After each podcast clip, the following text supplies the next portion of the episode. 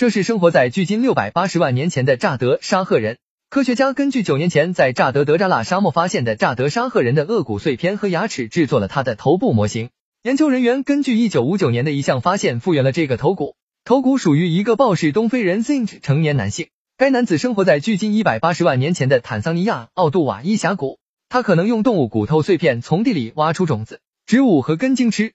这位年轻女子生活在距今一百零零零至九十零年前。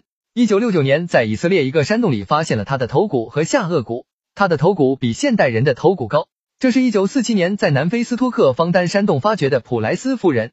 据信，她生活在距今两百五十万年前。科学家在山洞内发现了一个小孩的手指骨化石。专家认为，这个孩子生活在距今四十八零零零至三十零年前。科学家从手指骨化石中提取 DNA 并进行了分析，得到这个惊人的发现。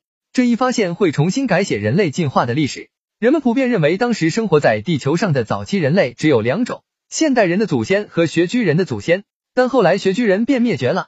但是手指骨化石 DNA 证据显示，当时还存在着第三种人。